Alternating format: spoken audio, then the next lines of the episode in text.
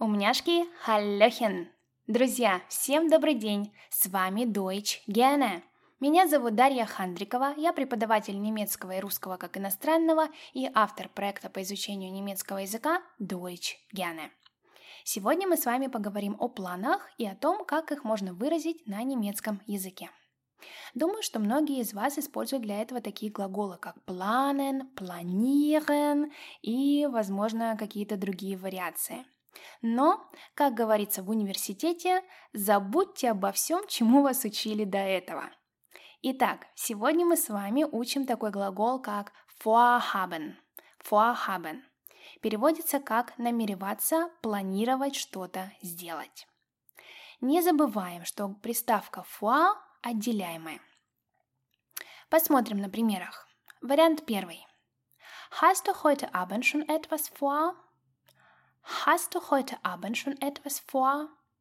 У тебя уже есть планы на сегодняшний вечер? Вариант второй. Im Juli hat er eine Reise nach Spanien vor. Im Juli hat er eine Reise nach Spanien vor. В июле он хочет или планирует поехать в Испанию. Вариант третий.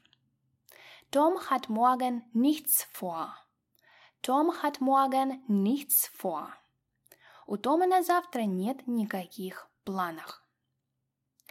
Иногда с этим глаголом образуется инфинитивный оборот, поэтому перед инфинитивом в конце предложения будет стоять частица «цу». И не забываем про запятую после «я планирую», запятая, конечно же, в немецком предложении, да, не в русском, что-то сделать.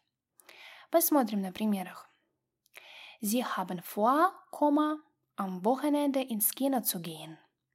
Sie haben vor, am Wochenende ins Kino zu gehen. Они планируют в выходные пойти в кино. И второй вариант. Heute hat sie vor, Freunde zu treffen. Heute hat sie vor, Freunde zu treffen. Сегодня она планирует встретиться с друзьями. Und was habt ihr am Wochenende vor? Друзья, спасибо, что были с нами, мы это очень ценим. Напоминаю, что вы также можете читать и слушать нас в нашей группе ВКонтакте, на Яндекс.Дзен, на наших каналах в Инстаграм и Телеграм. Успехов в изучении немецкого языка и до скорого!